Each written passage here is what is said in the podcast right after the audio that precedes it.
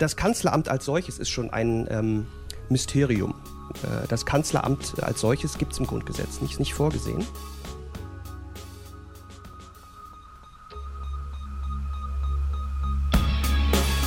In guter Verfassung. Der Grundgesetz-Podcast.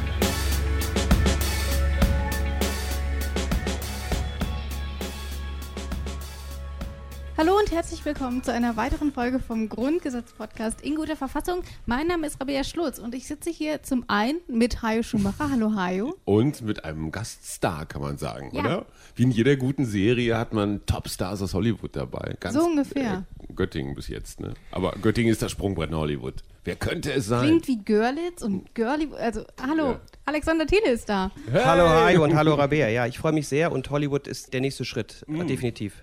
Nach dem Bundesverfassungsgericht, meinst du? Das hat immer nur Hajo in den Raum geworfen. Ja, ich, aber das ich ist distanziere nur mich ausdrücklich nur, für dich davon. Nur so, ein, so eine Durchlaufposition. Sollen wir schon verraten, was uns Alexander mitgebracht hat? Nur so viel, es ist wahnsinnig schwer, aber Ja. nicht ganz so schwer wie ein Kasten Bier, über den ich mich Hm, bin ich mir gar nicht so sicher. hätte. Hättest du dich auch gefreut. Bin ich mir gar nicht so sicher. Ähm, tatsächlich ist es so, Alexander Thiele hat uns ein Buch mitgebracht. Mhm. Und zwar ganz, ganz passend den Grundgesetzkommentar von nennt Horst Dreier. die literarische Hantel. Man kann damit sehr viel schöne Trainingssachen machen. Genau. Und- 2130 Seiten. Ja, und ähm, das, das Werk ist von Horst Dreier, der hat das herausgebracht, der Mhm. ja auch schon noch bei uns in unserem Podcast äh, zu Gast sein wird. Und Alex, du hast ja auch äh, was, du, du bist auch drin vertreten im dritten Band, ne? Was hast du da kommentiert? Ich durfte, ich durfte einige Artikel meines leider viel zu früh verstorbenen Chefs äh, übernehmen im dritten Band. Im Kern geht es da um die Finanzverfassung, die uns ja auch noch beschäftigen wird. Also die Ja. Frage, wie der Bundesstaat sich eigentlich finanziert, wie viel Geld die Länder kriegen, wie viel der Bund bekommt und wo der Bund sich einmischen darf. Das heißt, wer das Ganze ähm, auf einer deutlich professionelleren Ebene haben will, die wir hier abliefern, der kann sich einfach mal so einen Grundgesetzkommentar ins Wohnzimmer stellen oder ist Aber ja, vielleicht gar sag mal nicht eine so. Seite zwischen 2130 und 0. 603. Und 603. Ihr redet ihr mal weiter, ich suche derweil. Mhm. Alles klar. Das heißt, es ist nichts, was man sich ins Wohnzimmer stellt, weil man das Grundgesetz interessant findet oder wie würdest du das einschätzen? Also der Kommentar richtet sich schon an die Wissenschaft, ist schon ein wissenschaftlicher Kommentar, einer der führenden wissenschaftlichen Kommentare und äh, kostet dementsprechend auch nicht ganz wenig. Ich glaube, 750 Euro äh, wird man schon hinlegen müssen für die drei Bände. Wie viel? 750 Euro. Was? Ich hatte eine Reihe von Autos, die waren billiger. Aber du kriegst bei 750 uns Kaffee, also Ja. irgendwie Wie Wenn gesagt, er den äh, Kaffee im Gegenwert auftrinkt, dann hat er sein Herz Kasper sicher. Also jetzt mal ganz kurz 603, 603. Helmut Schulze-Fielitz, offenbar ein konkurrierender Kommentator von Alexander, schreibt über die Innendivergenz des obersten Gerichtshofes. Klar. Das stelle ich jetzt einfach mal so in den Raum und das werden wir dann, das ist übrigens Artikel Furchtbar 95. spannendes Thema und da halte Ja. ich mich eigentlich auch jeden Tag drüber, wenn ich in der Büroküche sitze. Wir stellen Ja. das jetzt mal hier so als, ähm, das heißt eigentlich Coffee Table Buch, sowas. Ne? Ja. Sowas lässt man beiläufig irgendwo liegen, so auf dem Klo, in der Küche, auf dem Wohnzimmertisch. Guck mal, ich habe ein dem- Grundgesetzkommentar Ja, neben der. Vogue oder, oder so, irgendwas von Tyler Brûlé. Ich finde, es könnte ein bisschen besser layoutet sein. Findest du? Die. Schlichtheit ist Teil des Konzepts, Hajo, das muss ich da sagen. Das es kommt, geht um mir eine sehr, kommt mir sehr bekannt es vor. geht um eine sachliche Kommentierung. Sachliche. Kommentierung des Grundgesetzes ohne jede unnötige Emotion. Ich glaube, wir, wir sprechen jetzt auch mal wieder tatsächlich über das Grundgesetz, nicht nur in Buchform, sondern als leibhaftiges Grundgesetz. Gibt es Kritik daran, wer da eigentlich drin sitzt? Wieso dürfen Schauspieler eigentlich den Bundespräsidenten wählen, aber mein Arbeitskollege aus dem Büro nicht? Solche Sachen. Und wir haben da auch mit Philipp Amthor drüber gesprochen. Ähm, und der findet das Konzept ehrlich gesagt ganz gut. die Idee, dass man dort mal den ein oder anderen Prominenten dann aus den Ländern zur Bundesversammlung schickt, das hat eher noch damit zu tun, dass man sagt, ja, dadurch wollen wir gerade die demokratische Legitimation erhöhen und die Identifikation der Bürger mit diesem Gremium Bundesversammlung. Denn natürlich könnte man auch sagen, das ist im Übrigen der Regelfall, dass man sagt, die äh, gekorenen Mitglieder, die von den Landtagen entsendet werden in die Bundesversammlung, da wählt man einfach Landtagsabgeordnete. Ja, da könnte man ja einfach sagen, da wählt man einfach nach Stärkeverhältnis den Fraktionsvorsitzenden und ein paar Landesminister. Ähm, Aber man hat sich bewusst entschieden zu sagen, nein, wir wollen, dass diese Bundesversammlung eben nicht nur aus Politikern besteht, sondern aus verschiedenen Vertretern auch der Zivilgesellschaft, sogenannten Prominenten. Aber die haben natürlich jetzt kein Sonderrecht, das könnte auch Lieschen Müller sein. Darf ich dazu eine Zwischenfrage stellen? Ja, bitte. Äh, ich meine, die wir aufnehmen. Mach. Ähm, Alexander, es gibt dieses Prinzip der deliberativen Demokratie. Wird gerade in, in Texas ist mal ausprobiert worden und wo noch gleich irgendwo in Deutschland auch.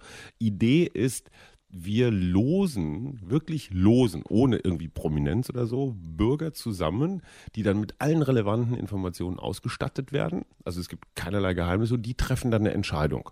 Ich sag mal auf kommunaler Ebene, wie wollen wir unsere Wasserversorgung organisieren oder unsere mhm. Müllabfuhr privatisieren oder, oder, oder. Es gibt eine ganze Reihe von Politologen, die sagen, wenn man ganz normale Bürger, also die Krankenschwester, den Rentner, den Schüler, den Arbeitslosen, die Arbeitslose entscheiden lässt, wenn man sie ausstattet mit genügend Informationen, verständlichen Informationen, dann treffen mhm. die genauso gute, womöglich bessere Entscheidungen als Berufspolitiker, weil die natürlich sehr viel mehr konkret betroffen sind. Also wenn eine Krankenschwester über eine Gesundheitsreform mitentscheiden würde, käme vielleicht ein bisschen was anderes raus, als wenn das nur Jens Spahn macht. Gutes Prinzip, also sollte man hier für die Bundesversammlung auch die Hälfte einfach Menschen losen, sodass Rabea auch eine Chance hat? Also für die Bundesversammlung wäre das sicherlich kein schlechtes Konzept. Die Bundesversammlung hat ja die einzige Aufgabe, den Bundespräsidenten mhm. zu wählen und das ist in der Regel auch nicht wirklich strittig, sondern wer das ist ähm, oder wer das wird, das ist eine kleine Zahl von Personen und äh, da scheint mir das sinnvoll zu sein. Im Übrigen bin ich da sehr skeptisch. Es mhm. wird ja gerne auf die Antike verwiesen, die mhm. auch gelost hätte, den Rat der 500. Mhm. Ähm, nur muss man wissen, erstens, ähm, ausgelost wurde aus einer Zahl von etwa 5000 Bürgern mhm. und es waren auch nur Bürger keine Bürgerinnen. Mhm. Ähm, das heißt, die Wahrscheinlichkeit, dass man irgendwann mal gelost wurde, ist sehr groß, dass man also auch mal in dem Pool dabei ist mhm. und äh, entscheidet, erstens. Zweitens, dieser Rat der 500 hat tatsächlich fast nur vorbereitende Funktion gehabt. Die Entscheidung selbst hat die Bürgerschaft mhm. äh, gesamt getroffen. Und ich glaube, da sieht man ähm, ein Problem. Äh, wenn wir losen bei 80 Millionen, ähm, müssten wir ja irgendwie sicherstellen, dass wir eine gewisse Diversität auch haben. Mhm. Also ich glaube, ähm, du hast die Krankenschwester angesprochen, die dann also bei der Mann, Frau, Mann, ja, aber wo, wo fangen wir an? Ja, äh, Mann oder wo hören wir auf? Ja, also Mann, Frau, dann könnte man verschiedene Lostöpfe bauen. Wie viel bauen wir denn dann? Und das Problem, was dann am Ende entsteht, ist, dass äh, wir dann mit Entscheidungen leben müssten als äh, Bürgerinnen und Bürger, die wir wirklich gar nicht beeinflussen konnten. Mhm nicht mal, nicht mal über das Wahlkreuz, sondern wir müssten diese Entscheidung akzeptieren, weil zufälligerweise Leute gelost wurden, mit denen wir gar nichts am Hut haben. Und dann ist eben Pech. Mhm. Ähm, mir scheint das Konzept ähm, äh, nicht durchdacht und allenfalls als Ergänzung möglich oder sinnvoll, aber ansonsten scheint mir das eine Möglichkeit zu sein, die die Legitimität des Staates doch sehr stark unterhöhlen würde und sehr populistisch im Sinne von, oh, guck mal, äh, so ein Bürger kann eigentlich alles, wenn man ihn nur lässt.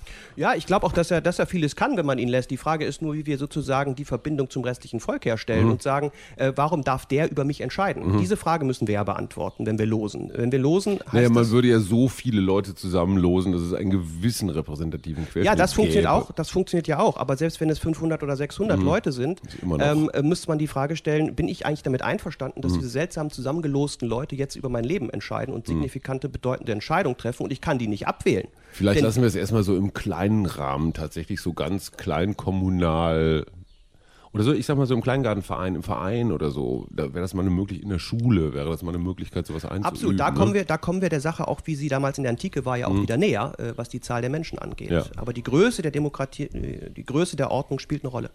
Entschuldigung, Rabea, wir Nein, sind alles sehr, sehr spannend. Ähm, und äh, du hast ja den Bezug zur Bundesversammlung auch hergestellt, von daher lasse ich das durchgehen. Ähm, aber nun möchte ich doch zum Thema unserer heutigen Folge zurückkommen. Wir sprechen nämlich über die Bundeskanzlerin und die Ministerinnen und Minister. Ähm, darum geht es nämlich in Artikel 62 und 63. Und das sind die Artikel, mit denen wir uns jetzt heute beschäftigen wollen. Es sind aber nicht nur Artikel 62 und 63, die sich damit befassen. Das Ganze geht hoch bis 66, wenn ich richtig nachgeschlagen habe habe. Die werden wir auch noch besprechen, allerdings dann nicht in dieser Folge, aber auch mit Alexander Thiele. Du bleibst uns also noch ein Weilchen erhalten. Ähm, vielleicht stellst du dich einfach noch mal ganz kurz vor. Wir haben ja sonst immer so einen kleinen Einspieler und heute bist du dein eigener Einspieler. Also, wer bist du eigentlich, Alex? Mein Name ist Alexander Thiele. Ich bin Privatdozent an der Universität in Göttingen, vertrete zurzeit äh, einen Lehrstuhl für öffentliches Recht, Völker- und Europarecht an der Universität Hannover und äh, hatte die große Freude bereits bei einigen Artikeln als ähm, juristischer Experte zur Seite zu stehen. War auch einmal bei einer Live-Folge schon dabei und freue mich sehr auf das, was jetzt kommt. Ich freue mich auch auf jeden Fall sehr. Und vielleicht, ähm, damit wir wissen, was jetzt kommt, sollten wir vielleicht erstmal in den Artikel reinhören und deswegen hier Artikel 62. Die Bundesregierung besteht aus dem Bundeskanzler und aus den Bundesministern. Klingt so einfach. Klingt so einfach, hängt aber tatsächlich furchtbar viel dran. Aktuell hängen dort nämlich äh, Bundeskanzlerin Angela Merkel und 15 Ministerinnen und Minister dran. So, jetzt hatte ich erst gedacht, ah, witzig, wir machen ein kleines Ministerratenquiz und dann dachte ich, okay, wahrscheinlich kennt ihr sowieso alle. Ähm, und dann wäre das, glaube ich, ziemlich schnell langweilig geworden. Deswegen machen wir das jetzt ein bisschen anders, sondern wir gehen der Reihe nach um und jeder nennt einen, weil ich glaube, wir können keine Folge über die Ministerien machen. Du darfst nicht googeln. wir können keine Petze. Folge über die Ministerien machen und dann benennen wir sie nicht. Oder? Ähm, kurze Fachfrage. Was Ja. ist mit den sogenannten Staatsministern? Herr Thiele? Gute Frage. Äh, müssen wir ins Ministergesetz hineinschauen. Ja. Also es gibt tatsächlich nicht nur die klassischen Ressortminister, sondern es kann auch Minister für besondere Aufgaben zum Beispiel geben. Der Kanzleramtsminister Ja. beispielsweise ist so einer und der ist dann auch ähm, in dieser Funktion als Minister Mitglied des Kabinetts. Jetzt hast du mir voll die Pointe weggenommen, weil ich ehrlich gesagt damit gerechnet hatte, dass keiner auf Helge Braun kommt. Ich wusste nämlich nicht, dass äh, ich wusste nämlich nicht, dass der Kanzleramtschef in Boateng dem Fall auch der tatsächlich Regierung, den hat jeder drauf. ja. Äh, der ist nämlich, wie du eben auch schon richtig sagst, Bundesminister für besondere Aufgaben und dann eben auch entsprechend Mitglied der Bundesregierung. Ähm, damit haben wir ja schon einen genannt, nämlich den Bundesminister für besondere Aufgaben, Helge Braun. Ich habe den Namen genannt und deswegen ist jetzt Hajo dran. Ach, ich muss jetzt den nächsten sagen. Ja. Was schwierig ist oder was Du einfaches? darfst dir aussuchen, wen du willst. Gut, dann nehme ich den Bundesaußenminister, der heißt ähm, Dings, dieser Saarländer, man kommt nicht an Frodeno, nee, äh, Heiko Maas. Korrekt. Ich muss jetzt auch jemanden nennen. Ja, wir machen jetzt der Reihe nach alle durch. Also ich nenne mal jemanden, ähm, bei dem es mittlerweile auf der Kippe steht. Allerdings wäre das, glaube ich, nicht so sinnvoll, fällt mir gerade ein, weil die Folge ja etwas später erst gesendet wird. Ich ne? weiß, worauf du hinaus willst. Ja. Du willst auf Katharina Barley Ja. hinaus. Das habe ich mir auch notiert, dass wir die so nennen. Aber das Problem ist, wir zeichnen aktuell auf. Da Ja. ist aber noch gar nicht bekannt, wer die Nachfolger antritt. So sieht's Ähm, aus. Immer noch nicht. Die ja. SPD einigt sich nicht. Deswegen lasse ich Katharina Barley erstmal noch gelten. Okay, dann die Justizministerin, wen sollte ich sonst nennen? Ja. Katharina Barley. Äh, dann nehme ich Frau Karliczek, unsere Bildungsministerin. Das ist aber schon, das ist aber schon advanced. Ich nehme die, in die ich am meisten ein bisschen verliebt bin, unsere Neuköllner Geheimwaffe Mhm. Franziska Giffey. Äh, Gedöns, wie Gerhard Schröder sagen Ja. würde, Familie und andere wichtige Sachen. Okay. Finanzminister Olaf Scholz. Dann haben wir noch äh, Verkehrsminister Andi Scheuer. Mhm. Ach komm, bleiben wir bei der CSU. Oh, sollen wir es leicht machen, den Entwicklungshilfeminister nennen? Nein, wir machen es schwieriger, nennen den Heimatminister Horst Lederhose Seehofer. Ja, dann nehme ich den Entwicklungshilfeminister, Herrn Müller. Boah. Genau. Vorname? Das ist Gerd, das ist übrigens nicht der Fußballer. Ähm, Doch, wir- es gab wirklich Verwechslungen. Also, das ist nicht so witzig eigentlich. Doch, es ist total witzig. Ja, Ich habe den auch, mal ne? live erlebt, den, den Gerd Müller. Das ist Ja. einer, da müsstest du echt raten, zu welcher Partei gehört der. Der, der war bei so einer Fair-Trade-Veranstaltung Mhm. auf dem Podium. Da ging es um faire Löhne für Näher, für Näher und Näherinnen in, in Bangladesch und klang so gar nicht CSUig. Ja. Gut. Ich bin dran. Umwelt Schulze. Umwelt Schulze. Ich, Umwelt ich Schulze. erhöhe um, um Svenja. Ja. Ähm, hier, Frau Danone-Ministerin aus ähm, Klöckner. äh, Nöstle, nicht vorsagen. Ach so. Gut, dann sage ich den Vornamen Julia. Ja. So. So, ich glaube, einer ist noch übrig. Jens Spahn. Okay, dann sind noch zwei übrig. Äh, Jens Spahn. Gesundheit. Ja, ach nee. Und dann habe ich noch Peter Stopp. Altmaier. Natürlich, Peter Altmaier, unser Wirtschaftsminister. Wir haben noch nicht alle. Was ist denn Wir mit äh, mitzählen sollen. Ich- ein- Oh ja, Guck Ursula von der Leyen. Oh Gott, von der Die- kriegt man ja wirklich gar Die nichts mehr mit. Pazifistin Rabea hat sie natürlich sofort vergessen. Ähm, wir müssten eigentlich noch irgendwen vergessen haben. Bauen. Ach nee, das ist Horst Das ist auch Seehofer. Horst Seehofer. Europa Gibt's nicht. hat sich ein Kanzleramt Oskar. Lafontaine früher mal ins Finanzministerium Herr Heil. geholt. Herr Heil. Herr Heil, Soziales. Ja. Ähm, Aber jetzt müssten wir sie doch alle haben. Jetzt müssten wir sie alle wir hätten haben, wirklich oder? mal mitzählen sollen. Es wäre echt cleverer Ich gewesen. habe angefangen mit zu schreiben, aber habe es dann irgendwann dran Ja, okay, ich glaube, wir haben einfach alle. Mhm. Ähm, ja, genau, das ist also aktuell unsere Regierung, natürlich mit ähm, Bundeskanzlerin Angela Merkel. Ähm, die Frage ist aber immer noch, ähm, wir hatten jetzt den Kanzleramtschef ganz am Anfang schon genannt, den Bundesminister für besondere Aufgaben. Den hätte ich gerne am Ende gehabt, damit ich die Frage stellen kann, was macht er denn eigentlich? Was macht er denn eigentlich? Fragst du jetzt mich, ja, bitte. lieber Rabea? Mhm. Ja, also das Kanzleramt als solches ist schon ein ähm, Mysterium. Äh, das Kanzleramt als solches gibt es im Grundgesetz nicht, nicht vorgesehen. Mhm. Eigentlich ist die Kanzlerin eine, die Regierungschefin ohne Ressortbereich oder wenn man so will, schwebt Damoklesmäßig über allen Ressortbereichen, aber hat kein eigenes Ressort. Und dieses Kanzleramt hat sich entwickelt. Übrigens ganz ähnlich auch ähm, äh, des White House Staff, äh, damals beim amerikanischen Präsidenten. Der erste Präsident hatte einen Sekretär und das war's. Auch da hat sich sozusagen mit der Zeit die Koordinierungsmasse einfach erhöht und hier war das auch so. Das Kanzleramt ist mittlerweile eine zentrale Schaltstelle der Regierung, koordiniert, plant, ähm, strukturiert die Kabinettssitzung und ist vor allen Dingen dafür zuständig, die Ressorts miteinander abzustimmen. Also mhm. wenn es Streit gibt zwischen den Ressorts, und das gibt es bei der Großen Koalition ja durchaus mal häufiger, ähm, äh, zudem ist es äh, dafür verantwortlich, dann die koordinierte Version auch in den Bundestag einzubringen, bei Gesetzen etwa. Ähm, das kann Ministerium dann auch mal selber machen. Frau Schulze hat jetzt gesagt, das Klimaschutzgesetz, das liegt mir zu lange beim Kanzleramt. Das mache ich jetzt mal selber. Das ist ähm, ein Weg, der möglich ist, aber natürlich nicht so gern gesehen wird. Also das Kanzleramt ist die zentrale äh, Koordinations- und Schaltstelle für die Regierung. Und interessanterweise ähm, haben die sogenannte Spiegelressorts. Das heißt, jedes Ministerium hat sozusagen seinen zuständigen Kanzleramtsmitarbeiter auf Regierungsseite. Auf der einen Seite natürlich zum Koordinieren, auf der anderen Seite schlichtweg zum Aufpassen.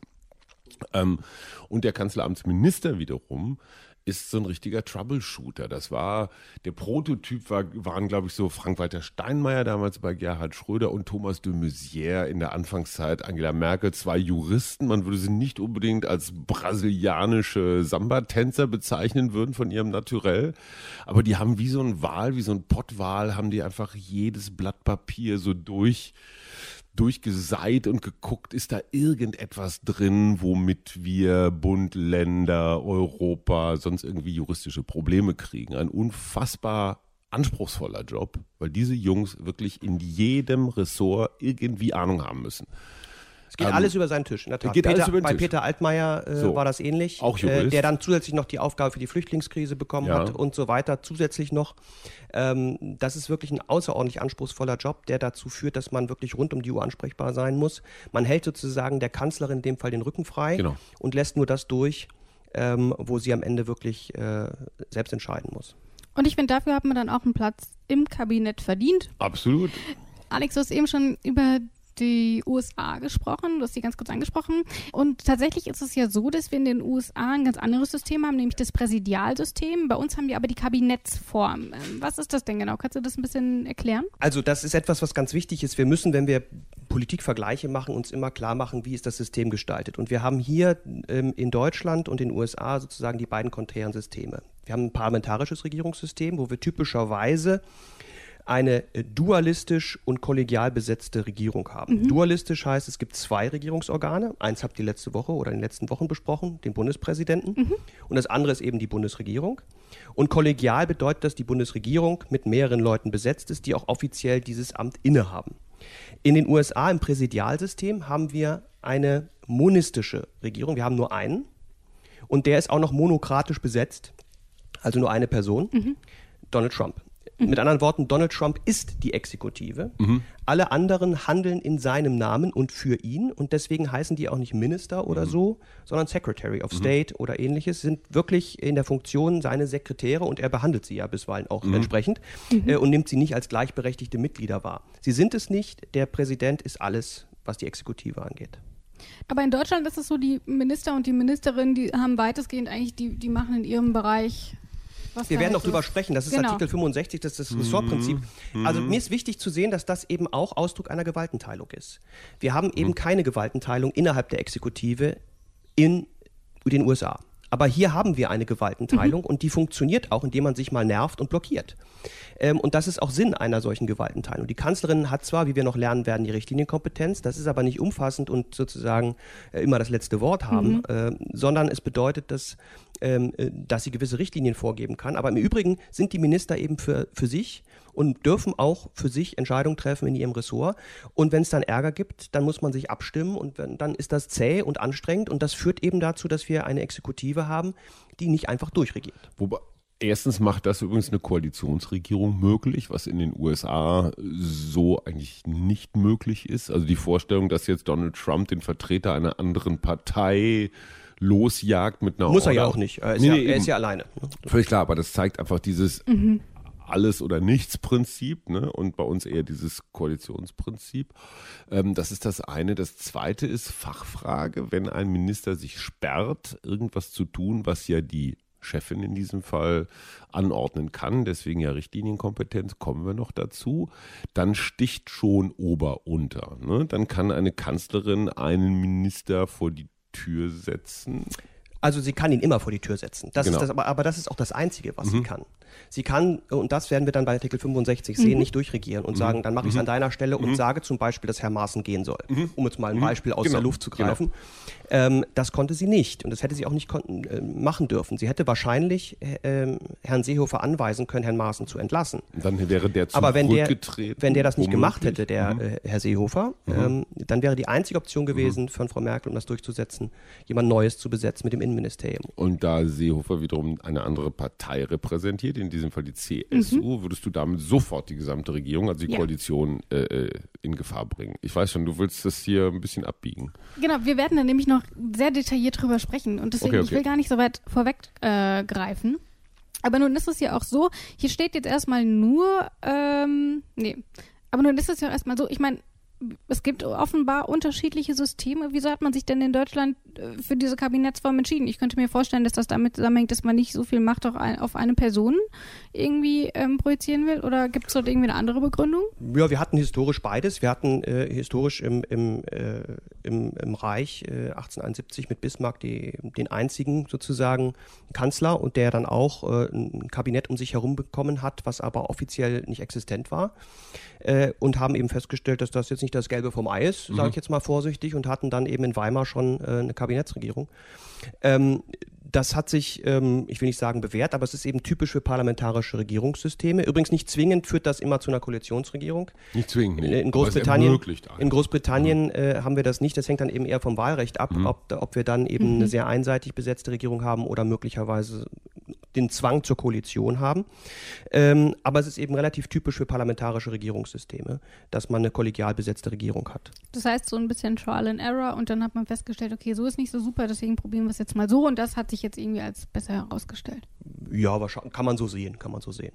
Nun steht hier ja auch, ähm, die Regierung besteht aus der Kanzlerin und den Ministern. Ähm, hier steht aber gar nicht, wie viele es tatsächlich sein müssen. Ähm, gibt es dort eine Mindestgrenze? Also kann ich sagen, zwei reichen? Ähm, oder kann ich auch 30 machen? Wie ist das da? Man ist ja erstmal frei. Also die Regierung Wollen wir erstmal wollen wir erstmal. Hajo fragen, was er meint? Und Ja. äh, ich würde dann einspringen. Ich, ich, ich meine jetzt erstmal, dann kommt der Faktenteil mit Alexander. ich glaube, es gibt bestimmte Ressorts, äh, da ist zwingend ein Minister vorgesehen. Welche sind das denn? Innen, Außen, Verteidigung, Finanzen. Du schüttelst Ja, ich glaube. Verteidigung und Finanzen ist es, ne?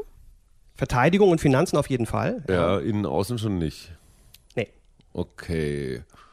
nur noch eins. Verteidigung und Finanzen, noch eins. Wirtschaft, nee. Er er versucht mit einer Scharade ein Ministerium darzustellen. Kannst du es nochmal machen? Ich habe nicht geguckt. Ach, Justiz? natürlich Justiz. Alexander Thiele auf eigentlich sich das Bundesverfassungsgericht, der will Justizminister werden. Jetzt haben wir. Meine Stimme hat er. Äh, Ähm, richtig, also diese drei muss es geben. die drei. Das liegt heißt- daran, dass ähm, diese Ministerien explizit im Grundgesetz an späterer Mhm. Stelle genannt werden. Ähm, es muss auch einen Stellvertreter geben, das kann nun einer von denen sein, also ein Stellvertreter der Kanzlerin oder des Kanzlers, Der das kann einer von denen sein. Und es ist auch denkbar, dass die Kanzlerin einige dieser Ressorts übernimmt. Das hatten wir ja auch, dass Genau. Adenauer äh, Ja. Kanzler und äh, einige Ressorts übernommen hat. Das ist also auch denkbar, aber formal muss es diese Ressorts, diese drei äh, geben. Ähm, mehr ist im Prinzip nicht vorgeschrieben. Wer ist Vizekanzler Rabea? Olaf Scholz. Hey, gut. Sprechen wir auch noch drüber. Es ist nicht selbstverständlich, dass es ein bestimmter Minister ist. Eine Weile lang war es mal der Außenminister, ne? das war so FDP-Tradition, ne? so so. der Genscher, dann ähm, war es Joschka Fischer auch mit Gabriel als Außenminister, ja auch. Gabriel auch. Mhm. Ist eigentlich immer der, der sozusagen die, das Heft in der Hand des kleineren Koalitionspartners hat. Ja. ja. Das war zu dem Zeitpunkt dann Olaf Scholz, kommissarisch Olaf Scholz damals war das ja auch, glaube ich, ne? So. Aber der Rest ist nicht vorgegeben. Das liegt in der Hand, formal juristisch mhm. würde man sagen, in der Hand der Bundeskanzlerin sogar. Mhm. Und nicht im Bundestag auch nicht. Also wir sind uns da relativ einig in der Jurisprudenz. Äh, der Bundestag hat da eigentlich nichts zu melden. Das heißt aber auch, ähm, man kann so viele Ministerien schaffen, wie man möchte. Und da gibt es auch keine Obergrenze. Also ich nehme an, es irgendwann wäre es schlicht nicht mehr praktikabel. So aber es, es, gibt eine finanzielle Obergrenze, das kostet ja alles Geld. Ja, ja finanziell weiß ich nicht. Äh, man Jeder kann die Leute ja ohne Ressort, ohne, ohne Ressort ausstatten und einfach sagen, du bist Minister. Nee, aber wir wollen alle einen Dienstwagen und einen Stab und ganz ehrlich, so ein Ministerium, das schafft sich dann schon seine, seine Jobs. Mit Sicherheit, mit Sicherheit. Aber es wäre Parteien zum Beispiel. wollen ihre Leute unterbringen. Ministerien sind ja nichts anderes auch als, ich sag mal, Gefährtenversorgungsinstitutionen. Aber jedenfalls wäre die Errichtung eines Digitalministeriums, was etwa von FDP-Seite mhm. schon lange mhm. gefordert wird und auch von einigen anderen, äh, ohne weiteres äh, per Ordre de Mufti von ja. Angela Merkel einfach möglich. Aber da sind wir bei einem ganz interessanten Punkt. Was ist jetzt eigentlich ein eigenes Ressort wert und was ist so ein Querschnittsthema? Also Digitalisierung zum Beispiel hast du ja letztendlich überall. Ne? Also in jedem Ministerium, ja. egal welches du anpackst. Das hast du bei Justiz aber auch. Genau. Macht es also Sinn, daraus jetzt einen eigenen Laden zu machen oder ist das eine Querschnittsaufgabe, dass du dann eher so einen Beauftragten hast, der überall guckt, der hat dann immer wieder nichts zu sagen? Ne? Wir sehen hier natürlich auch, das ist natürlich ein Machtspiel, wie das gemacht Absolutely. wird. Dass mhm. Dorothea ja. B. im Kanzleramt sitzt, hat auch Gründe. Die mhm. sitzt im Kanzleramt, weil Angie sie direkt im Griff hat und diese Querschnittsmaterie genau. damit natürlich, ohne das Ressortprinzip zu beeinträchtigen, koordinieren kann. Wenn es ein Digitalministerium gibt, mhm mhm. dann ist der Digitalminister der Chef fürs Digitale und sie kann außerhalb der richtigen mhm. Kompetenz nichts machen. Hast du ein Ministerium, wo du sagst, das fehlt aktuell? Wir haben jetzt schon viel über Digitalisierung gesprochen, aber fehlt dir eins und wenn ja, wer sollte das leiten? Ich sag mal, alles, was mit Klima zu tun hat, ist auch so ein Querschnittsthema. Das kannst du in der Wirtschaft, das kannst du aber auch in der Bildung, das kannst du in der Entwicklungshilfe, das kannst du überall aber ein Umweltministerium haben wir ja schon, ein sehr schwaches, ja, und, ehrlich gesagt. Und Umwelt ist, ist auch so ein Thema. Ich würde zum Beispiel Wirtschaft und Umwelt zukünftig viel mehr zusammendenken, mhm. weil dieses magische Dreieck, was, wovon die Ökonomie immer ausgeht, muss, glaube ich, um den Faktor Ökologie erweitert werden. Mhm. Also ne, einfach grünes mhm. Wirtschaften. Insofern ist es totaler Quatsch, immer zu versuchen, so Kohle gegen Klima auszuspielen. Das muss man miteinander hinkriegen, mhm. was jetzt im, Klimakom äh, im Kohlekompromiss so leid, sehr leidlich gelungen ist. Entwicklungshilfe und Außenministerium ist für mich auch so ein Thema. Ne? Also wie kannst du Außenpolitik machen und gleichzeitig keine Entwicklungspolitik? Fast nicht möglich. Also man könnte einen sehr starken Staatsminister Entwicklungshilfe im Auswärtigen Amt einsetzen. Das heißt, du bist eher so für eine Zusammenlegung als Zusammenlegung ja. als für einen kompletten Neues? Es gibt keine ideale Lösung. Es gibt keine ideale mhm. Lösung, weil wie gesagt, diese Querschnittsthemen, Digitalisierung, CO2. Ich würde gerne Europa noch einwerfen. Europa, Europäische Integration. Super, so ein Ministerium wäre vielleicht auch ganz gut. Super Beispiel. Das Problem ist nur, du hast einen Europaminister und der würde dann ja wiederum in jedes andere Ministerium reinfummeln. Der Europaminister würde dem Wirtschaftsminister sagen, mach mal was mit den Franzosen und er würde dem Umweltministerium sagen, ey komm da mit den Kroaten haben wir jetzt gerade und so.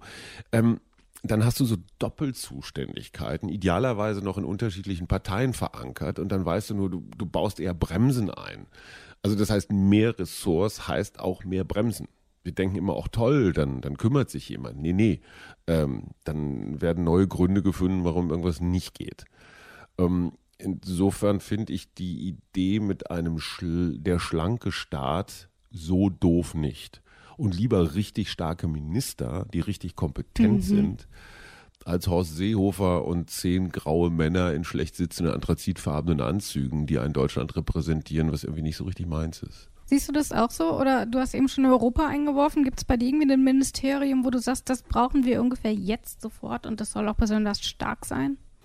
Also ich glaube, dass das ähm, dass äh, mögliche Schwächen in dem, im, Demo, im, im politischen Output weniger mit der Organisation als solcher zusammenhängen im Augenblick. Ich glaube, du hast das schon ganz richtig gesagt, äh, Hajo, am Ende kommt es auch auf die Personen an. Also wenn der Kanzlerin gewisse Dinge sehr wichtig sind, dann, dann läuft das auch. So und wenn sie ihr nicht so wichtig sind oder dem jeweiligen Minister, dann laufen die nicht so gut. Ob der Zuschnitt der Ministerien da was ändert, ähm, weiß ich nicht. Über äh, ein Digitalisierungsministerium kann man schon nachdenken, weil Klar. ich glaube, das ist schon auch etwas, was ein bisschen mehr Manpower als das Bundeskanzleramt mhm. braucht. Das Bundeskanzleramt hat etwa 500 Mitarbeiter insgesamt. Was nichts, äh, was ja, nichts gut, aber ist. Wir haben es ja aktuell auch noch im Verkehrsministerium angegliedert. Ja, gut, das Minister Verkehrsministerium hat aus meiner Sicht etwas andere das ist Probleme. Aber mehr so Strippen ziehen, ne? also so ja. Leitungen. Ja. Also es ist, es ist, man kann sich da lange drüber streiten. Am Ende kommt es äh, wahrscheinlich mehr auf die Personen an und dass wir da starke Personen haben, die dahinter stehen. Ich glaube, dass Svenja Schulze äh, durchaus einen guten Job macht als Umweltministerin, aber natürlich auch kämpft mit den Widerständen, die sie, ja. die sie erfährt. Ähm, wir haben äh, eine Franziska Giffey, die, mhm. glaube ich, medial, nicht nur medial präsent ist, sondern auch tatsächlich ähm, versucht, Dinge zu bewegen auf eine etwas ähm, ungewohnt äh, fröhliche, optimistische Art. Gerade zu erschreckend. Ähm, gerade ja. zu erschreckend optimistisch bisweilen, aber was eben, verliebt. was eben tatsächlich ähm, auch mal neuen Zug reinbringt, ohne dass das Ministerium vorher nicht existent gewesen wäre. Es war ja, ja. da und es wird eben einfach anders besetzt. Also ähm, vielleicht ist es eben einfach mal Zeit, andere Persönlichkeiten dahin zu setzen. Mhm. Nun gehen wir mal ein bisschen weiter, weil wenn wir über ähm, neue Persönlichkeiten sprechen, dann ist ja ehrlich gesagt die Kanzlerin ein Paradebeispiel dafür, dass man das nicht macht. Ähm, Angela Merkel ist jetzt in ihrer vierten Wahlperiode ähm, und ähm, was das Grundgesetz zur ähm, Bundeskanzlerin oder in dem Fall zum Bundeskanzler dann auch vorsieht, da hören wir jetzt mal rein und wir hören ähm, bei Artikel 63 direkt Absatz 1 und Absatz 2 in einem Rutsch. Absatz 1 der Bundeskanzler wird auf Vorschlag des Bundespräsidenten vom Bundestage ohne Aussprache gewählt. Absatz 2. Gewählt ist, wer die Stimmen der Mehrheit der Mitglieder des Bundestages auf sich vereinigt. Der Gewählte ist vom Bundespräsidenten zu ernennen. Also der Bundespräsident schlägt einen Kanzler oder eine Kanzlerin vor und ähm, ist der bei der Wahl da vollkommen frei? Kann der jeden nominieren? Könnte der Hayo nominieren oder muss man da irgendwie schon in er irgendeiner sollte Form sogar, finde ich. Aber er hört ja nicht auf uns. Ja. Also in der Tat, äh, äh, die Voraussetzungen, die erfüllt sein müssen, ist die, die, die passive Wählbarkeit, mhm. äh, deutsche Staatsangehörigkeit. Mhm. Ich, Hajo nickt, also ist alles ja, vorhanden. Also ich. ich. rechne jederzeit mit dem Anruf, Hajo, ja.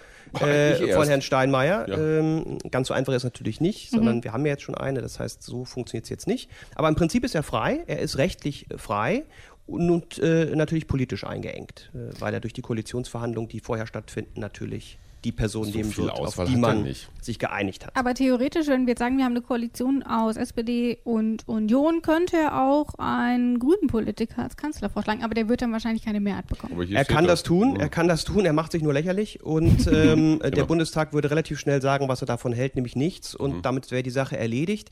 Denn dieser Vorschlags, äh, dieses Vorschlagsmonopol gilt nur für die erste Wahl. Danach ist der Bundestag frei. Also wenn, der, wenn dieser Kandidat die Mehrheit nicht bekommt, die nach mhm. Absatz 2, die wir gerade gehört haben, erforderlich ist, dann kann der Bundestag so oft wählen und so viel wählen, äh, wie er will und wen er will. Also. Das ist doch etwas, damit werden wir uns noch ähm, in den kommenden Folgen beschäftigen. Kurze Fachfrage. Ja. Warum muss eigentlich der Bundespräsident diesen ersten Kandidaten, Kandidatinnen vorschlagen? Könnte auch der Bundestag oder wer auch immer die Koalitionsverhandler sagen, der Alex ist jetzt unser Mann. Sage ich gleich was zu. Ja. Vorweg noch, es muss auf jeden Fall kein Kandidat aus dem Bundestag sein. Mhm. Und Fun Fact am Rande, wir hatten auch schon mal einen Kanzler, der nicht aus dem Bundestag stammte. Und ihr, während ich gleich was zum Bundespräsidenten sage, könnt ihr mal überlegen, wer das gewesen sein könnte. Jetzt zum Bundespräsidenten. Die Notwendigkeit ist nicht wirklich zwingend da, dass der Bundespräsident das macht. Das ist so eine Art ähm, äh, überparteiliche äh, Funktion, die er hier wahrnimmt, dass er nochmal schaut, hat der Kandidat, auf den die sich da geeinigt haben, wirklich eine Mehrheit? Ist das sinnvoll? Äh, was ist das für ein Kandidat? Ähm, sollte, das, ähm, sollte das eigentlich so laufen, dass das jemand ist, äh, der, vielleicht, äh, der vielleicht zu einer anderen Partei gehört? Also er guckt nochmal drüber und er kann äh, im Rahmen dieses Vorschlags eben selber nochmal überprüfen, ob der Kandidat die Voraussetzungen eben erfüllt, deutsche Staatsangehörigkeit, äh, Wählbarkeit und so weiter und schlägt dann eben jemanden vor, bei dem diese ganzen Voraussetzungen auch gegeben sind. Mm, also eine Art Seriositätstest. Ja. So, und wer war nicht im Bundestag und war trotzdem, ist trotzdem zum Kanzler gewählt worden? Rabea? Ich habe keine Ahnung. Sag doch mal einen Namen. Oh, Willy Brandt, keine Ahnung, ich ich weiß glaube, es sie wirklich hat nicht. Oder? Nee, Willy nicht? Brandt war War der Bundestag- nicht regierender Bürgermeister? Okay, okay. Dann Nee, aber er da war- würde ich Ludwig Erhard äh, reinwerfen, dann war es Adenauer. Auch nicht. Okay, dann haben wir jetzt Kiesinger noch. Kiesinger. Hey, schon beim Sehr vierten Mal gut, Hast du raten. gewusst? Na klar habe ich das gewusst. Ja, ich wollte es ja spannend Die erste große Koalition unter Kiesinger, in der Tat. Der war nicht Mitglied des Parlaments und ich, äh, vielleicht kurze Anekdote, wenn ich Zeit habe. Auf jeden Fall, Der gerne. hat, das hat Konsequenzen. Das hat Konsequenzen, wenn Der war man, scheiß Kanzler. ja, das, okay, das, Okay. D- Das hängt jetzt nicht unbedingt damit zusammen, ob er, auch, ob er auch Mitglied des Bundestages ist, aber es hat Konsequenzen in der Plenardebatte. Äh, ihr wisst vielleicht, äh, wo man sitzen darf. Als die Regierungsbank äh, im Bundestag ist ja, wenn man jetzt von, von vorne drauf schaut, äh, links neben dem äh, Bundestagspräsidium. Ähm, Dort sitzt ja auch die Kanzlerin, übrigens etwas höher. Der Stuhl ist etwas höher, ähm, weil sie natürlich die Chefin ist. Diese Regierungsbank ist der einzige Bereich, den die Regierungsmitglieder betreten dürfen, die nicht auch Mitglied des Bundestages sind. Oh, Ähm, man, darf nicht, man darf nicht frei rumlaufen im Bundestag, wenn man, wenn man nicht auch Bundestagsabgeordneter ist. Warum? Weil das natürlich immer auch irgendwie Ausdruck ähm, äh, sein kann von irgendwie einer Meinungskundgabe. Dass Ja, man irgendwie gerade gelangweilt ist, dann dreht man klar. sich um und so weiter. Das heißt, der Umstand, dass die Kanzlerin ständig irgendwie sich zu Gesprächen zurückzieht im Bundestag, hinten, äh, ganz hinten an die, Genau, an die genau. Bänke, ähm, ist dem Umstand geschuldet, dass sie Bundestagsabgeordnete ist. Sie könnte das Sie nicht tun. das. Sie darf das. Sich wenn sie das bewegen. nicht darf, wenn sie das nicht wäre, dann dürfte sie das nicht und müsste alle Du musst da herzitieren. immer vorne im Ställchen bleiben. Die muss im. Ställchen bleiben und darf auch nur den Seiteneingang nehmen. Äh, sie muss, die müsste dann alle nach vorne zitieren, die mit ihr reden wollen, zu ihrem, zu ihrem Super. Sitz, äh, das ist was ja natürlich, Mega nervig. ja, das kommt ja Oh auch Gott, praktisch nicht vor. Stell mal Aber vor, die könnten so Walkie-Talkies und so, dann das wäre doch witzig. Nee, so eine, so eine Machtgeschichte. Ne? Das ist eine Machtgeschichte. Ich du kann auch ein ja Beispiel total aus der Geschichte mit, aus. mit Gerhard Schröder äh, zeigen, wo, wo äh, Frau Merkel noch äh, die Führung der Oppositionspartei hatte. Mhm. Und sie hat eine Rede gehalten im Bundestag und ähm, auf Krawall gebürstet, wie man Mhm. das so macht als Opposition. Und das war auch alles ganz wunderbar. Und die Frage war jetzt, wie reagiert der Schröder? Wie reagiert der Schröder? Wie man das so kennt. Und der Schröder hatte schon äh, die, äh, den Streit gewonnen, bevor er überhaupt ein Wort gesagt hatte. Ähm, Frau Merkel verließ nämlich das Rednerpult, ging Richtung Fraktion. Schröder kam und sah, dass sie ihre Uhr hatte liegen lassen. Stand auf, also oder ging vom Pult wieder zurück und brachte ihr die Uhr, tippte ihr auf die Schulter. Sie drehte sich erschrocken um. Schröder gab ihr die Uhr und ging zurück und die Sache war schon wieder erledigt. Ja. Und das hätte er nicht gedurft, wenn er nicht auch Bundestagsabgeordneter gewesen wäre. Er darf okay. ja nicht langlaufen. Und man sieht auch, was es heißt, dass das Meinungskundgabe natürlich auch ist. Es Logisch, war, er hat seine logisch. ganze Verachtung und Überheblichkeit sozusagen ausgespielt. Schröder war der Symbolpolitiker. Und, äh, das aber hat- mal nur blöde. Frage. Wäre er jetzt, ich sag mal, nicht Mitglied des Bundestags gewesen, aber trotzdem Kanzler und wäre trotzdem hinter der damaligen Oppositionsführerin Merkel hergedackelt in deren Fraktionsbereich, dann kommt doch jetzt nicht so ein Saaldiener mit einem Lasso und, und, und holt ihn da raus. Nee, es kommt kein Saaldiener, aber es kommt ein ne? Ordnungsruf des Präsidenten und der kommt auch. Äh, das passiert Okay. natürlich fast nie, weil, Ja, klar, weil aber wir du- ja die Situation praktisch Klar, aber nicht du haben. wirst jetzt nicht sofort irgendwie bestraft oder Nein, man kriegt einen Ordnungsruf, weil man eben äh, aber zu ja ungerechtfertigterweise in äh, die äh, Meinungsbildung des Bundestages eingreift. Ja, okay. Und das ist, äh, das ist eben untersagt. Ähm, und das würde auch passieren. Und dann wäre auch das ein bisschen der Show-Effekt auch ein bisschen wieder weg. Absolut. Also ähm, es ist ja nicht so dazu gekommen, weil Herr Schröder ja, Ja. Mitglied des Bundestages ist, aber ich will nur sagen, es hat Konsequenzen Mhm. ähm, für die Tätigkeit im Bundestag. Deswegen empfiehlt es sich natürlich immer für als Kanzlerin Mhm. oder Kanzler das zu sein, aber zwingend ist es nicht. Angela Merkel ist ja auch schon ziemlich lange Mitglied des Bundestages und ich habe schon gesagt, äh, es ist aktuell ihre vierte Amtsperiode auch als Kanzlerin. Ähm, eine Befristung scheint es dort offensichtlich nicht zu geben. Das kennen wir aus den USA mit dem Präsidenten. Wir kennen es von unserem Bundespräsidenten, der auch nur zweimal hintereinander ähm, gewählt werden darf. Wieso gibt es um hier keine Begrenzung? Interviews zur Ausweitung der Toleranzzone nach rechts zu Zum geben, Beispiel? Klammer zu. Aber wieso gibt es für, für den Bundeskanzler oder die Bundeskanzlerin keine solche Begrenzung? Also es wäre ähm, nicht systemfremd, wenn man das einführte. Die meisten parlamentarischen Regierungssysteme kennen das nicht. Die USA, die Präsidialsysteme haben das fast immer, manchmal sogar nur eine Wahl, äh, nur eine Amtsperiode. Meistens haben sie zwei. Äh, bei Trump geht es jetzt ja gerade wieder los. Wir kennen das deswegen nicht, weil gesagt wird, naja, der Bundestag ist doch frei, wen er wählt. Der Bundestag kann doch dann, wenn er mit Angie zufrieden ist, äh, Angie wieder wählen. Und wenn wir als Bevölkerung das nicht wollen, müssen wir uns einen anderen Bundestag wählen. Ich habe an anderer Stelle aber ausgeführt, dass ich so eine Begrenzung für sinnvoll äh, hielte. Äh, einfach um sicherzustellen, dass so ein gewisses äh, Maß an Lebendigkeit in den Parteien bleibt. Mhm. Ich glaube, dass das sinnvoll wäre, aber bin da ähm, bei den Staatsrechtslehrern ähm, wahrscheinlich in der Minderheit. Wir müssen mal einmal festhalten, wenn wir uns umgucken, ob wir nach Frankreich, nach England, nach Italien, nach Spanien, irgendwohin in die EU gucken, wir sind ein solches Fossil, wir Deutschen, mit diesen zweistelligen Amtszeiten, 10, 15. Ich meine, mhm. Schröder mit sieben Jahren ist im europäischen Vergleich schon richtig weit vorne. Im deutschen Vergleich gegen Kohl, Merkel, Adenauer er ziemlich schwach. Also das ist schon, insofern glaube ich, dass mit dieser Laufzeitbegrenzung, das erledigt sich im Zuge einer gewissen auch digital befeuerten Ungeduld wahrscheinlich von alleine. Zweitens haben wir genau jetzt Mitte 2019 diese Situation, dass wir eine Kanzlerin haben, die in ihrer letzten Amtszeit ist. Zwar nicht qua Grundgesetz, aber hat sie halt selbst so ähm, verfügt. Und da haben wir das, was äh, dieses Lame Duck-Ding, das finde ich auch hochproblematisch, weil wir leben gerade in einer ungeführten Republik. Mhm. Angela Merkel macht jetzt gerne Außenpolitik und hält in Harvard, Stanford, ich weiß nicht wo, flammende Reden, die man vor zehn Jahren auch schon mal gern gehört hätte. Ihre Nachfolgerin ist nur Parteichefin, hat eigentlich nichts zu sagen. Der wirklich starke Mann, machen wir uns nichts vor, ist Ralf Brinkhaus als Fraktionschef der Union. Ähm, Nebenbei, die SPD ist auch nicht geführt. Die haben da ihr komisches Interregnum, dieses Triumvirat. Die einzige Führungs klare Partei ist die CSU, weil Markus Söder alle anderen wegge, weggeholzt hat.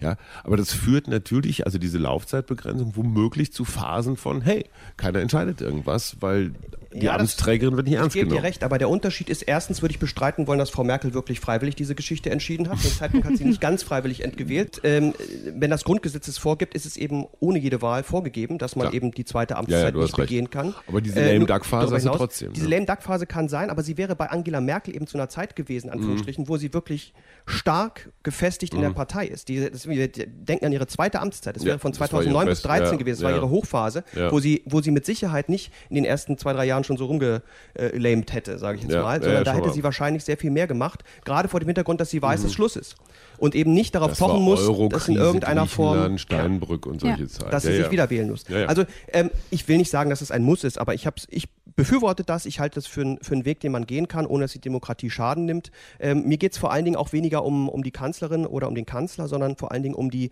Prozesse, die im Hintergrund ablaufen. Ja, Wir, es scheint einfach so zu sein, dass sich die Parteien dann in so einer gewissen, es wird schon so weitergehen, Phase ja, ja. einmümmeln. Ja. Ähm, Mutti macht das und ähm, hier wäre man eben gezwungen, frühzeitig für, für Nachwuchs zu sorgen. Es gäbe also sozusagen ein Incentive bei den Parteien für Nachwuchs zu sorgen, äh, weil klar ist, dass das ganze System Merkel kippt. Derzeit wird das aber noch nicht gemacht und deswegen ist äh, Angela Merkel am 14. März 2018 in ihre vierte Amtszeit gewählt worden.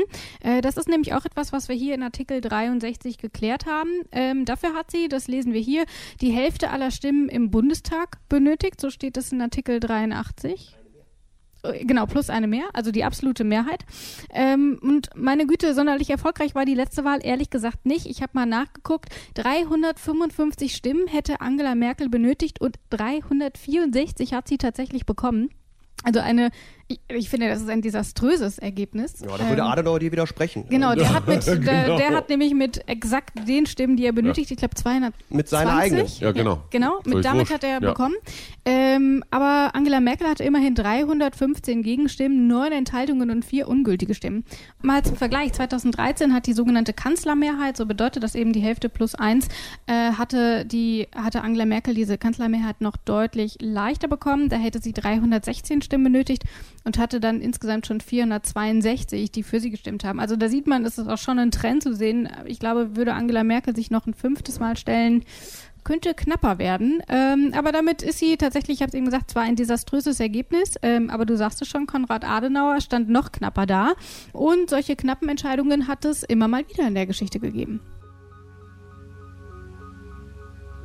202 von 202 benötigten Stimmen. So knapp wie Konrad Adenauer hat noch niemand die Kanzlermehrheit erreicht. Als Konrad Adenauer am 15. September 1949 zum ersten Bundeskanzler der Bundesrepublik gewählt wird, war das eine Zitterpartie. Er musste 142 Nein-Stimmen hinnehmen und er hat nicht mal alle Stimmen aus den Regierungsparteien bekommen. Nur mit seiner eigenen Stimme konnte er die Kanzlermehrheit noch erreichen. 1953 sah das dann schon besser aus. Da bekam er die benötigten Stimmen locker. Hauchdünne Mehrheiten aber gibt es immer wieder bei der Kanzlerwahl. Willy Brandt zum Beispiel benötigte 20 Jahre nach Adenauer schon 249 Stimmen und bekam 251. Ähnlich Helmut Schmidt im Jahre 1976. Die Kanzlermehrheit wurde damals mit 249 Stimmen erreicht. Schmidt wurde mit einer zusätzlichen Stimme Kanzler. Immerhin gab es bei dieser Wahl nur drei Abweichler. Sein Nachfolger Helmut Kohl musste bei seiner Wiederwahl 1987 auf 16 Stimmen aus den eigenen Reihen verzichten. Das Ergebnis entsprechend knapp. 253 von 249 Stimmen. Angela Merkel hingegen konnte selbst mit 51 Abweichlern noch eine klare Mehrheit bekommen. Das war bei ihrer ersten Wahl 2005. 308 Stimmen hätte sie gebraucht. 397 hat sie bekommen. Besser schnitt sie nur 2013 ab. Bei ihrer letzten Wahl im Jahr 2018 allerdings war auch ihre Mehrheit dünn. Die Kanzlerwahl ist also keinesfalls eine sichere Sache, auch wenn das von außen betrachtet so aussehen mag. Tatsache ist aber auch, dass bislang noch jeder Kanzler gewählt wurde, so knapp das auch gewesen ist.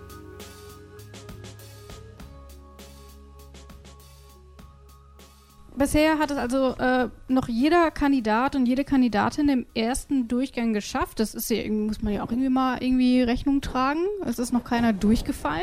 Äh, typisch deutsch, würde ich sagen. Ne? Das war immer, das war immer vorher in elend, zum Teil elendlangen Koalitionsverhandlungen ausgemacht. Und jeder, der für den Kanzler gestimmt hat, hat für seinen Wahlkreis auch irgendwie mal mindestens äh, keine Ahnung, äh, eine Softwarefabrik gekriegt. aber was Dann stünden wir digital sehr viel besser da. Ich bin bezweifelt, dass es das war, aber wir sagen, wir sagen alle, alle, in den Ländern haben wir es ja schon, dass es durchaus mal gescheitert ist. Absolut, wir denken an Heide Simonis, die, die quasi der Heidemörder. Äh, ja. großen Verrat. War es Ralf Stegner? War es Ralf Stegner? Keiner wusste, warum sie diese, diese eine Stimme oder diese zwei nicht ja. bekommen hat. Also wir haben äh, es auf der Länderebene schon anders erlebt. Ja. Aber das ist in der Tat Ausdruck einer besonderen Stabilität unserer demokratischen Ordnung. Das sollte sollte man auch nicht kleinreden. Absolut nicht. Das ist ein absolut wichtiges, wichtiger Aspekt. Ähm, denn wenn es bei Regierungsbildung ständig kriselt, wie äh, zum Beispiel jetzt auch in Italien, ja. aber auch in vielen anderen Staaten, mhm. dann wirkt sich das in der Regel natürlich zwangsläufig auf den Output des Systems aus und ja. dann äh, wächst die Unzufriedenheit grenzenlos. Die trauen sich einfach nicht über den Weg, die Leute. Ja. Was ganz schlecht ist für Regieren. So. Aber im Bundestag ist das noch nicht passiert. Aber natürlich hat das Grundgesetz trotzdem vorgesehen, was man denn dann macht, falls es doch mal soweit ist. Und da steht in Absatz 3. Absatz 3 wird der Vorgeschlagene nicht gewählt, so kann der Bundestag binnen 14 Tagen nach dem Wahlgange mit mehr als der Hälfte seiner Mitglieder einen Bundeskanzler wählen. Dazu habe ich mehrere Fragen. Frage Nummer 1. Darf denn der Bundestag jeden wählen oder darf der da nur noch aus seinen eigenen Reihen jemanden aussuchen? Ähm, ja, Frage Nummer 1. Wer möchte als erstes? Also, wenn ich das hier genau lese, steht hier nirgendwo drin Bundestag aus seinen Reihen. Ja. Also wenn man jetzt sowas wie eine Expertenregierung, wie das in Österreich ja so vorübergehend der Fall ist, und man würde jetzt sagen, Mandira Bär, ach, schon wieder der Thiele, nachdem er jetzt das Bundesverfassungsgericht und also Alexander Thiele zum Beispiel aufgrund seiner vielfältigen Fähigkeiten ist der ideale Bundeskanzler dann, und man würde die Hälfte aller Abgeordneten davon überzeugen. Ich wüsste jetzt nicht genau wie, aber okay.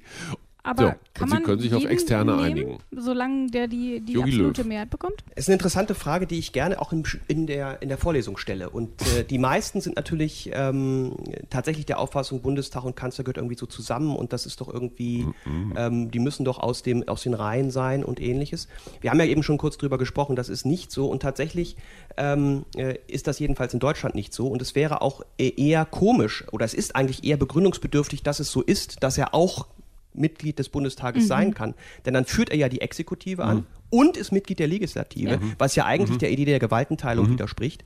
Aber im parlamentarischen Regierungssystem sind eben Parlament und Regierung so eng miteinander verflochten, das ist überall so, dass man sagt, es ist jedenfalls nicht schädlich, wenn er aus dem Bundestag kommt. Aber es gibt Bundesländer, da musst du Mitglied des Parlaments Es gibt nicht nur Bundesländer, sein, ne? es gibt auch zum Beispiel aufgrund der Parlamentstradition in Großbritannien, mhm. äh, als, als an dem, dem, dem, dem Land mit der größten parlamentarischen äh, Geschichte, die Notwendigkeit, äh, weil wir da eine parlamentarische Tradition haben, ähm, dass äh, der äh, Premierminister und der Oppositionsführer sich quasi eine Schwertlänge gegenüberstehen mhm. und sich gegenseitig anschreien müssen, ähm, weil sie ein sogenanntes ähm, Redeparlament sind, wo sie also tatsächlich die Debatten im Parlament führen. Da ist es zwingend und deswegen war die Nachwahl oder ist jetzt eine Nachwahl, äh, Neuwahl gar nicht so clever äh, weil möglicherweise der Kandidat, der Premierminister werden will, muss ja auch gewählt werden. Also der muss im Parlament sitzen. Er kann nicht ähm, außerhalb des Parlaments mhm. in, in, zum Premierminister ernannt werden.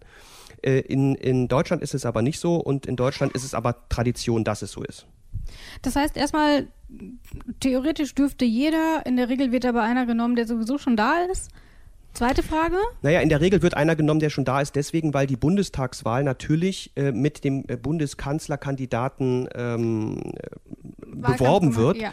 Ähm, und in der Regel der Bundestags, äh, der Bundeskanzlerkandidat ähm, auf Listenplatz 1 der jeweiligen Liste der großen Parteien ist und der natürlich einzieht. Also das wäre jedenfalls ähm, selten, ja. dass das nicht so ist. Zweite Frage. Ähm, wer kann diese Person denn dann zur Wahl stellen? Kann ich das selber machen als Kandidat? Brauche ich eine bestimmte Mehrheit, um überhaupt mal erst als Kandidat oder Kandidatin zur Verfügung zu stehen? Wie sieht es da aus? Ist der Bundestag, muss ja irgendwie, der, der, der Vorschlag muss ja irgendwie auf die Liste kommen, sozusagen. Ja. Und das macht der Bundestag, so steht es hier. Das sind dann die Abgeordneten selbst, die das Vorschlagsrecht haben. Die können also dann vorschlagen. Aber auch ein Einzelner kann jemanden ja, anders Im Prinzip kann auch ein Einzelner. Äh, Aber lass uns mal praktisch denken. Wenn du 50 Prozent der Parlamentarier auf deine Seite kriegen willst, dann müssen das schon Menschen sein, ja. die mit den Fraktionen, Schrägstrich Parteien irgendwas zu tun haben. Das können dann Wissenschaftler sein, die der Partei nahestehen oder pff, Prominente, würde ich schon fast sagen, funktioniert nicht. Auf der anderen Seite, wenn Komiker in der Ukraine, in Italien und sonst wo an die Macht kommen, nicht auszuschließen, dass Jan Böhmermann dann irgendwann mal der Kompromisskandidat der Vereinigten Linken wird. Ähm, wer fällt denn uns so spontan ein? Ich also würde man so einen alten Bundespräsident nochmal aktivieren wollen? Eher nicht, ne? Ähm, würde man einen Ministerpräsidenten, der sich nun so parteiübergreifen würde, so ein Volker Bouffier zum Also medial, Beispiel medial ist die Allzweckwaffe ja Günther Jauch, äh, den man wahrscheinlich Wie dann äh, den vergessen? Würde. Ich würde Ina Müller wählen, ehrlich gesagt. Also ja, NDR-Moderatorin, einfach um um, eine Frau aus aus Auf alle Fälle die, WM, keine Frau mehr als die WMF-Zapfanlage, die im Bundestag ähm, meines Erachtens relativ ungenutzt dasteht, ja, würde, würde, wahrscheinlich äh, auf Hochtouren laufen Absolut. mit Ina Müller. Ja. Ja. Gut, letzte Frage. Ich glaube, du hast sie schon beantwortet. Ich würde es aber gerne nochmal definitiv beantwortet haben. Wie oft kann man das Verfahren durchführen? So lange, wie man will, oder? 14 Tage lang. So ja, oft wie man so will. So häufig, wie man ähm, da eben Wahlen Und es ist eben kann. jemand, es äh, ist kein Erfordernis mehr, dass es einen Vorschlag des Bundespräsidenten gibt, sondern der Bundestag ist, wenn er der abgelehnt hat, den Vorschlag mhm. frei und kann 14 Tage lang ähm, machen, was er will. So oft er will, und, und hier um ist keine 48-Stunden-Frist, wie das manchmal so der Fall ist. Ne? Ja. Also die können sich da wirklich Geht Stunde um los. Stunde in Wolf Geht wählen. sofort los. Und dann kommt Absatz 4 ins Spiel. Genau, denn wenn man, wenn das alles nicht klappt, da haben die 500 Mal versucht, einen Kanzler zu wählen. Jeder Mitglied des Bundestages wurde einmal vorgestellt, aber keiner will so richtig und keiner wird gewählt. Und dann kommt Absatz 4, äh, das ist beim Bundeskanzler natürlich eher unwahrscheinlich. Das eher, klingt eher nach SPD, natürlich. was du gerade geschildert hast. Aber in der Regel aber wollen viele, aber werden nicht gewählt. Ja, theoretisch ist es dann so, dann gucken die Abgeordneten, okay, was müssen wir jetzt machen? Und dann mhm. schlagen sie Absatz 4 auf von Artikel 63 und dann lesen sie folgendes. Absatz 4 Kommt eine Wahl innerhalb dieser Frist nicht zustande, so findet unverzüglich ein neuer Wahlgang statt, in dem gewählt ist, wer die meisten Stimmen erhält. Vereinigt der Gewählte die Stimmen der Mehrheit der Mitglieder des Bundestages auf sich, so muss der Bundespräsident ihn binnen sieben Tagen nach der Wahl ernennen. Erreicht der Gewählte diese Mehrheit nicht, so hat der Bundespräsident binnen sieben Tage entweder ihn zu ernennen oder den Bundestag aufzulösen. Ich finde ja, hier bekommt der Bundespräsident plötzlich ziemlich viel Macht ja, zugesprochen. Zum ersten Mal eigentlich, ne? Also konkrete Macht. Ja, wir lernen immer, dass der Bundespräsident vor allem durch seine Reden wirkt, eine mhm. Repräsentationsfunktion mhm. hat. Das stimmt mhm. auch. Er hat aber zwei weitere Funktionen. Das eine ist die Legalitätsreserve, die haben wir gerade schon kurz angesprochen. Ein geiles Wort. Ohne es zu wissen. Oder Legalitätsreserve. Ja, ähm, das ist ähm, die Situation, dass der Bundespräsident nochmal überprüft, ob alles nach den Regeln abläuft, mhm. beim Vorschlag guckt, mhm. ob der Bundeskanzler, der vorgeschlagen ist, auch die deutsche Staatsangehörigkeit mhm. und so weiter. Okay. Ähm, und dann gibt es die politische Reservefunktion. Diese die politische Reservefunktion. So cool. Nee, Da denken wir vielleicht noch einen besseren Begriff aus, aber Ja. die politische Reservefunktion ist, ähm, ähm, kommt immer dann zum Tragen, wenn das politische System, so wie es eigentlich vorgesehen ist, in so eine gewisse Krisensituation kommt. Also Handlungsfähigkeit sicher. Ja, und genau. Und äh, dann tritt sozusagen der Bundespräsident äh, plötzlich raus aus seiner repräsentativen Rolle und tritt ein in den politischen Prozess und bekommt politische Gestaltungsbefugnisse. Ähm, das ist sehr punktuell und sehr partiell der Fall und wir haben es auch noch nie gebraucht. Äh, Jedenfalls in formaler Form noch nie gebraucht. Äh, Aber hier zeigt sich, dass der Bundespräsident dann auch tatsächlich frei ist. Also diese Option, ob er ernennt in dieser Situation, wo es ein Minderheitenkanzler wäre, oder ob er auflöst, die ist nicht determiniert durch irgendetwas, sondern da ist er völlig frei, sitzt im Schloss Bellevue und überlegt, was er macht und äh, kann dann frei entscheiden. Ja, ich finde, Wobei, jetzt nochmal eine Fachfrage. Ja. Hier steht, ähm, in dem gewählt ist, wer die meisten Stimmen erhält. Wenn, wie viele kandidieren da? Das steht nicht. Ist Eins, zwei, drei, ganz viele. 100. Das heißt, ich könnte mit zwölf Stimmen zum Bundeskanzler gewählt werden, wenn alle anderen nicht mehr Stimmen bekommen. Das ist die relative Mehrheit. Die Definition der So, relativen Mehrheit genau. ist am meisten Stimmen. Ja. Am meisten da würde ich aber Stimmen. sagen, wenn jemand mit zwölf Stimmen gewählt wird, dann würde, glaube ich, der Bundespräsident sagen, ja, okay, ist jetzt vielleicht nicht die beste Legitimation, vielleicht wählen wir mal komplett neu. vereinigt der Gewählte die Stimmen der Mehrheit der Mitglieder des Bundestages. Genau, das wäre die Kanzlermehrheit. So muss der Bundespräsident ihn nach der Wahl ernennen. Erreicht er diese Mehrheit nicht, so kann er ihn ernennen oder nicht. Dann sind wir wieder bei dieser Ermessensentscheidung. Entscheidung, ob einer, ob ich mit zwölf Stimmen dann tatsächlich Kanzler werden soll. Genau. Dann kommt die politische Reserve. Reservefunktion. Wow. Ziemlich wieder was komplex. gewusst. Ja, Gelernt. aber wir Toll, haben es gehört, Alexander. wurde noch nie angewandt. Nein, wir sind ja noch nie in diese Situation gekommen. Wir haben die politische Reservefunktion schon mal gehabt des Bundespräsidenten, äh, allerdings bei der äh, Vertrauensfrage, Genau. auf die, über die wir ja noch sprechen, wir wo es auch darum geht, ob er auflöst oder nicht, Mhm. der Bundespräsident, äh, wenn der Kanzler diese verliert. Und da ist es auch eine politische Entscheidung Mhm. des Bundespräsidenten. Das ist dann in Artikel 67 und 68, richtig? Genau, da Kommen wir sprechen wir noch. noch drüber. Aber nicht Gut. heute. Jetzt äh, würde ich sagen, wir gucken noch in unsere nächste Folge, weil Artikel 62 und 63 sind wir jetzt, glaube ich, ziemlich ausführlich durchgegangen. Ähm, und jetzt kommt etwas, da freue ich mich ja schon seit Januar drauf. Mhm. Denn ich darf jetzt endlich unsere nächste Folge anmoderieren, denn das ist die 50. Folge von Hurra. insgesamt 100. Das heißt, nächstes Mal ist es endlich soweit. Äh, kann man kaum glauben, Hai, oder? Wir haben schon 50 Folgen dann aufgezeichnet, Mhm. Ja, wenn die durch sich ist. an wie 500. Aber Gott. ich ich finde es nicht. Artikel 64, wir haben es geschafft, 64 Artikel in 50 Folgen abzufrühstücken. Das Ja, finde ich ganz gut, aber nach schlecht. hinten raus müssen wir da noch ein bisschen verdichten. Ja, wer sich also fragt, wie lange muss er sich das Ganze hier eigentlich noch anhören? Nochmal genauso lange, wie er es jetzt schon getan hat. Ähm, und weil wir uns auch ein bisschen freuen, wird es eine ganz besondere Folge. Zum einen, Alex, äh, du bleibst hier nochmal bis zur nächsten Folge sitzen. Ja. Juhu. ähm, und bist dann auch nochmal in der 50. Folge anwesend. Zum anderen haben wir keine Kosten und Mühen gescheut und endlich, endlich unsere Verlosung in Gang bekommen. Yes. Hajo und ich hatten ja schon mal ein bisschen früher drüber geplaudert, äh, dann haben wir aber festgestellt, dass wir überhaupt keine Ahnung haben, was wir verlosen wollen. Mittlerweile haben wir das aber geklärt. Wir wissen jetzt, ähm, was es zur Verlosung gibt. Aber was es ist, das wollen wir noch nicht verraten. Es gibt nur einen klitzekleinen Hinweis. Es wird recht unterhaltsam. Und damit möchte ich diese Folge beenden und ich freue mich, wie gesagt, furchtbar auf die nächste. Tschüss. Und tschüss. Und tschüss. In guter Verfassung.